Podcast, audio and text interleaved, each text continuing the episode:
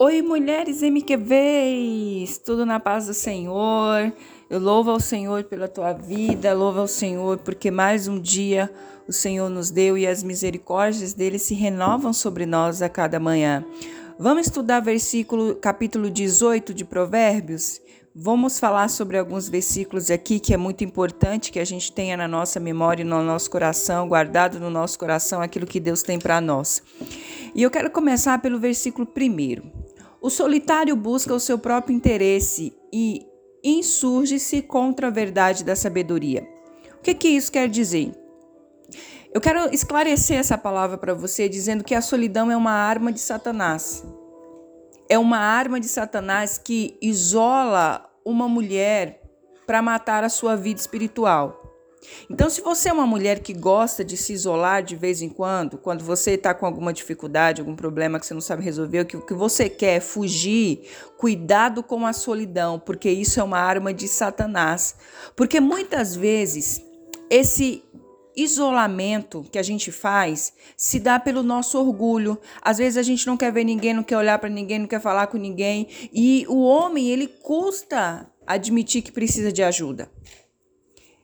E talvez você seja essa mulher que tenha dificuldade de pedir ajuda pelo teu orgulho. Não, eu não vou pedir ajuda, não, eu não vou falar, não, eu não vou dizer o que eu estou sentindo. Então, o que, é que você prefere fazer? Você prefere se isolar. Então, mulherada, muito cuidado com isso. Por quê? Porque a palavra de Deus já nos adverte quanto a isso. Então, quando eu custo a pedir ajuda, quando eu, eu não entendo que eu preciso da minha família, às vezes dos meus irmãos, né? Realmente eu mostro que eu tenho falta de sabedoria espiritual. Falta de sabedoria espiritual. Por quê? Porque quando nós estamos fracos, quando nós estamos desanimados, quando nós não queremos nada, nós precisamos pedir ajuda. E o orgulho muitas vezes nos impede de dizer o que estamos sentindo, de pedir ajuda a pessoas que têm a capacidade espiritual de nos ajudar e a gente vai definhando. Por quê? Porque a gente entra em um estado de solidão, por isso que vem a depressão. Por quê? Porque a pessoa está passando por uma situação muito difícil, ela não se abre e aí o que, ela faz? Ela se isola e nesse isolamento é tudo que o diabo precisa para trabalhar a mente dessa pessoa ao ponto de deixar ela no estado de depressão né? Mexe com o psicológico, mexe com o físico, mexe com o passado.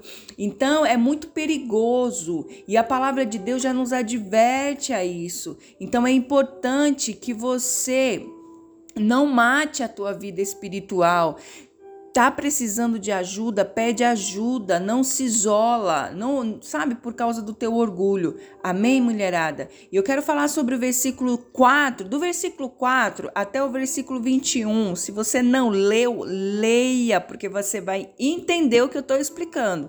Agora, se você não lê, você vai pegar essa palavra aqui isso não vai entrar no teu coração, na tua mente. Por quê? Porque você não sabe nem o que está escrito lá em Provérbio 18, do 4 ao 21. Então é importante que você leia, tá?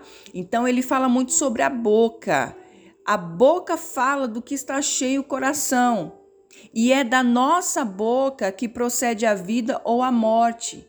E é importante que você medite nessas palavras. Olha o que fala no versículo 8: As palavras do maldizente são doces bocados que descem para o interior do ventre. Então, palavras malditas que muitas vezes são lançadas parecem até boas de ser dita.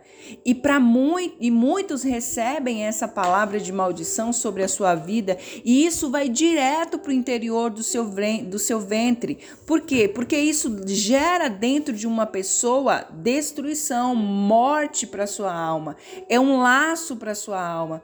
Então é importante você entender que o que sai da tua boca ou vai gerar vida para você ou vai gerar morte. O que que você prefere? Vida ou morte? É vida? Então mude a tua maneira de falar.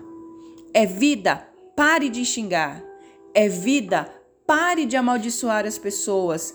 É vida? Pare de falar da vida dos outros. É vida que você quer na tua boca? Então, quando alguém te fizer mal, abençoe essa vida. Não deseje mal. É vida que você quer dentro da tua casa, da tua família? Então comece a declarar que a tua família é bendita, que a tua família é bênção de Deus, que a tua família vai ser uma bênção, que os teus filhos serão uma bênção. Pare de ficar falando todo tipo de coisa ruim para tua família, para os teus filhos, para o teu marido, para o teu casamento. Sabe por quê? Porque você está gerando morte. E isso é muito sério. Se você não entender essa palavra, você vai viver debaixo de morte espiritual na tua casa, na tua vida, nos teus relacionamentos. Em nome de Jesus. A boca fala do que está cheio o teu coração. Eu conheço o que está no coração de uma pessoa de acordo com o que ela fala. Por quê? Porque o que ela vai falar para mim, ainda que ela tente maquiar, vai ter algo que ela vai falar para mim que vai me sinalizar que está no coração dela, ainda que ela queira passar algo positivo para mim. E dentro do coração dela tenha algo negativo. Aquele que tem sabedoria espiritual, entendimento de espírito, ainda que a pessoa seja positiva ao ponto de te enganar, de te convencer que o que está no coração dela é aquilo que ela está falando, em algum momento, ela vai sinalizar que aquilo ali é uma mentira. E quem tem discernimento espiritual, ele consegue entender isso. Ele consegue visualizar isso. Amém? Então é importante que o que sair da tua boca seja aquilo que está no teu coração. Amém? O versículo 9, a palavra de Deus diz assim: Olha, quem é negligente na sua obra já é irmão do desperdiçador. O que, que quer dizer isso, pastora? Que aquela que é preguiçosa, que gerencia sua vida com descaso, com falta de zelo, acaba desperdiçando preciosos recursos financeiros, né? Vida e saúde que Deus deu. Cuidado com a preguiça que muitas vezes bate a tua porta e você deixa ela entrar. Por quê? Porque é a preguiça muitas vezes que te gerencia. E aí o que que acontece? Você tem algumas coisas na tua vida que você faz descaso, sabe? Deixa para lá. Você tem uma falta de zelo pelo teu casamento, uma falta de zelo pelo cuidado dos teus filhos, com cuidado da tua casa, com cuidado da obra do Senhor. É um descaso, sabe? Um descaso que você tá, quer saber de uma, por mim faz, se não der para fazer, não faz, não tô nem aí, e, e, vai fazendo esse tipo de descaso. Você faz isso quando você tem que resolver um problema. Ah, quer saber? Vou resolver problema coisa nenhum, não. Deixa a vida me levar, a vida leva eu, é assim mesmo. Não, não é assim mesmo. Ou você para para resolver a situação, ou você para de fazer descaso com o que está acontecendo dentro da tua casa e vai colocar diante de Deus e vai buscar a estratégia de Deus para resolver, ou você vai desperdiçar preciosos dias que Deus está te dando de vida, de saúde, para que você tenha capacidade de resolver. E muitas vezes isso acontece também na vida financeira, sabe? Descaso. Olha, eu conheço algumas pessoas que elas consomem muito e elas gastam muito, elas compram coisas para sua casa e quando você vai ver, daqui a pouco tá jogado no chão, tá desperdiçado. Daqui a pouco você joga fora porque você acha que o teu dinheiro vai dar para comprar. Ah, quer saber, vai comprar outro. Quebra, sabe? Uma coisa simples, você já joga fora. Então você passa a não compreender o precioso que Deus coloca nas tuas mãos, que é os recursos financeiros financeiro e você tem que cuidar com muito carinho e muito amor, porque é Deus que te dá. Você tem alimento na tua casa porque é Ele que te dá. Então pare de ser uma pessoa que desperdiça as coisas. Mulheres que têm a facilidade de desperdiçar comida. Ai, ficou ruim. Por quê? Porque não teve zelo, porque não, não guardou, porque não colocou na geladeira, porque deixou à toa. E aí o que, que acontece? Fica ruim e ela tem que jogar aquela panelona fora. Por quê?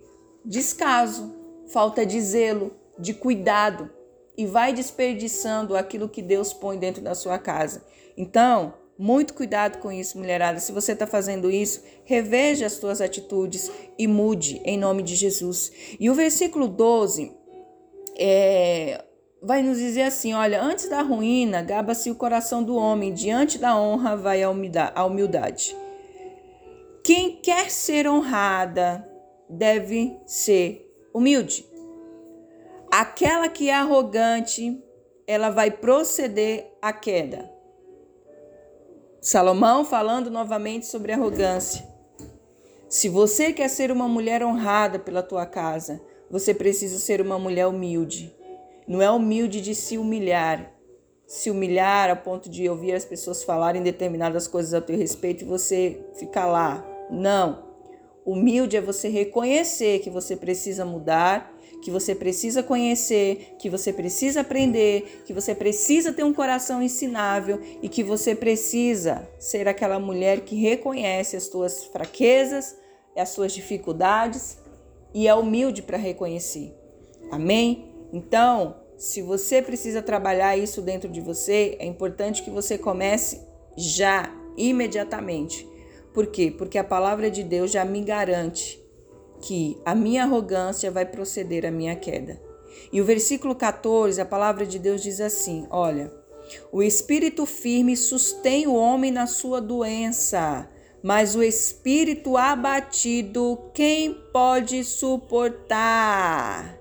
Meu Deus do céu, aquele que tem a sua vida firmada em Cristo, que anda por aquilo que crê e não de acordo com as circunstâncias, consegue enfrentar o dia da enfermidade e da má notícia. Isso aqui é algo muito sério. Eu não posso permitir que o meu espírito seja abatido, porque eu não vou suportar as pressões do dia. Não suportaremos enfrentar o dia da enfermidade, da má notícia. Então nós precisamos ter a nossa vida firmada em Cristo e andar por aquilo que a gente crê e não de acordo com as nossas circunstâncias. Porque o teu espírito firme vai te sustentar. Te sustenta, mulherada. Por que que você consegue se baquear fácil? Por que, que você consegue cair, fraquejar, desanimar, ficar angustiada, ficar magoada, ficar decepcionada, frustrada com facilidade? Porque as circunstâncias é muito maior do que aquilo que você declara crer.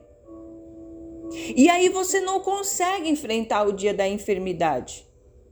Você não consegue enfrentar o dia da dor, mesmo que você tenha que chorar. Isso não quer dizer que você vai se prostrar. Entende? Então, a palavra de Deus nos ensina que nós precisamos estar firmadas em Cristo. Eu ando por aquilo que eu creio, ainda que a minha circunstância seja o contrário daquilo que eu creio, eu continuo crendo, porque é esta fé que vai me fazer enfrentar o dia da dificuldade, o dia da enfermidade, o dia da má notícia e vai me fazer me permanecer firme. Vai me fazer com que eu permaneça firme, crendo e confiando no Senhor. Amém? Então, mulherada, essa é a palavra de Deus para você hoje, essa é a reflexão. Você consegue perceber o quanto Provérbios é rico em ensinamentos que nos levam nos leva a ser mulheres mais que vitoriosas, mulheres diferentes, mulheres com coragem para ser diferente. Não aceite ser mais uma no meio da multidão, não aceite ser mais uma mulher. Você é a mulher corajosa e que tem coragem de ser diferente de qualquer uma outra. Amém? Como é bom aprendermos da palavra de Deus. Como é bom poder falar daquilo que é agradável para o nosso corpo, para a nossa alma, para o nosso espírito. E falar sobre o versículo 16. Amém? O versículo 16 diz assim: O presente que o homem faz alarga-lhe o caminho e leva-o perante os grandes. O que, que a palavra de Deus nos diz? Deixa eu te explicar uma coisa. Você sabia que era um hábito do, do Oriente a pessoa levar presente para ser aceito perante o rei? Quando ele iria falar com o rei, ele sempre levava um presente para o rei. E o presente é, para nossa vida real, aqui Salomão, ele, ele era rei nessa época, então ele estava falando que o presente que nós precisamos entregar a Jesus Cristo é o nosso coração contrito e o nosso coração quebrantado. Por quê? Porque o presente vai me alargar o caminho, o meu coração quebrantado para Deus alarga os meus caminhos e vai me levar perante a coisas grandes que Deus tem preparado para mim. Então, o melhor presente que você pode entregar para o teu rei e salvador Jesus Cristo é o teu coração. Mas o teu coração quebrantado, o teu coração puro, o teu coração santificado, isso é um dos maiores presentes que você pode dar para Deus. E eu quero declarar para você, e eu quero dizer para você que é importante que você cuide do teu coração, muito cuidado com o teu coração. Guarda o teu coração. A palavra de Deus diz: "Olha, guarda a minha palavra no teu coração, para que você não peque contra mim". Então é muito importante que você guarde a palavra do Senhor no teu coração. E o versículo 19, olha, eu gosto muito desse texto que fala assim: olha, o irmão ofendido resiste mais do que uma fortaleza. Suas contendas são ferrolhos de um castelo. Essa é uma palavra poderosa. E eu quero dizer para você, deixa eu explicar o que que, o que está querendo dizer aqui. Que a ofensa ela tem sido usada por Satanás para dividir as famílias. Não existem famílias que se ofendem o tempo todo, falam para machucar o outro, para ferir o outro. Isso acontece com famílias, com irmãos, com amigo. E pasmem, acontece muito com o corpo de Cristo, com a igreja. A pessoa que se sente ofendida e humilhada ela se fecha de uma forma terrível. Ela se fecha para cura e ela se fecha para novos relacionamentos. Você, mulher, que tem uma ferida porque alguém falou algo para você e te machucou, e te humilhou e te ofendeu, você sabe do que eu estou falando. Porque você se fecha para tudo, você se fecha para novas amizades, você se fecha para os teus relacionamentos e você se fecha para a cura. E Salomão está dizendo aqui que um irmão ofendido, ele resiste, ele não se abre, ele se fecha para ser curado, ela se fecha para ser curada. E isso é muito sério. E eu quero dizer para você que a única maneira de você quebrar essa malignidade na tua vida é buscar o perdão, mulherada. O único, a, desculpa, a única maneira de você quebrar essa malignidade na tua vida é você liberar perdão para aquele que te ofendeu. Libera perdão para aquele que te machucou, que te humilhou. Você precisa pensar no teu bem maior. Não, não fique se importando se você tem ou você não tem razão nessa disputa. Dentro da tua casa, não fique disputando se a razão é tua ou do teu marido ou do teu filho. Não é hora para isso. Porque tudo que eles falarem vai te trazer ofensa e vai fazer você se fechar e você vai ser uma mulher que não honra a tua família, que não honra o teu marido. Aliás, ao invés de você honrar, você fala mal. Ao invés de você abençoar, você amaldiçoa. Ao invés de você buscar cura para continuar tendo amor por aquela pessoa, você se fecha para que o ódio, o rancor, a mágoa seja alimentada dentro de você. E é importante que você quebre essa malignidade na tua vida. O Senhor quer trazer cura sobre você e só você pode abrir a porta do teu coração e entregar ao Senhor o teu coração como um presente para ele. Fala: "Senhor, tá aqui. Sinceramente, o perdão cura mais você do que a pessoa que te fez mal. Porque ainda que você não tenha feito nada de errado, libere o perdão para essa pessoa. Se livre desse tormento, desses sentimentos que só te faz mal. Não tem, gente, não tem uma pessoa na face da terra que me diga que um sentimento desse faz bem para ela. Não faz. Adoece o corpo, adoece a alma, adoece o espírito. Se libere disso. Se liberte. Se existem coisas que o teu marido falou para você que você guarda durante anos, foi a semana passada e você ainda está guardando isso, foi ontem você ainda acordou com esse sentimento, foi há um ano atrás e você guarda o que ele fala para você. Em nome de Jesus, pare, coloque diante de Deus essa situação e vá para o teu marido e peça perdão por todas as vezes que você desonrou a vida dele por causa desse sentimento. Por todas as vezes que você deixou de fazer o melhor para ele por causa do sentimento, de uma palavra que te ofendeu. E que talvez ele estava até certo, mas para você não sair como errada na situação, você se faz de vítima, você se faz de que você é a mulher injustiçada. Por quê? Porque você quer alimentar esse sentimento dentro de você para não te convencer de que você realmente está errada e de que você precisa mudar. Pense nisso nesta manhã. Que o Espírito de Deus possa falar o teu coração e o versículo 22, a palavra de Deus fala assim: olha, a morte e a vida estão no poder da língua, e o que bem a utiliza come do seu fruto. A minha pergunta é: como você tem utilizado a tua boca? Será que sai vida da tua língua? Porque a morte e a vida estão no poder da língua. E hoje é difícil você encontrar uma esposa que abençoe 100% seu marido apesar das dificuldades que eles vivem no casamento. E encontrar uma esposa, uma esposa hoje, sábia, significa formar uma família.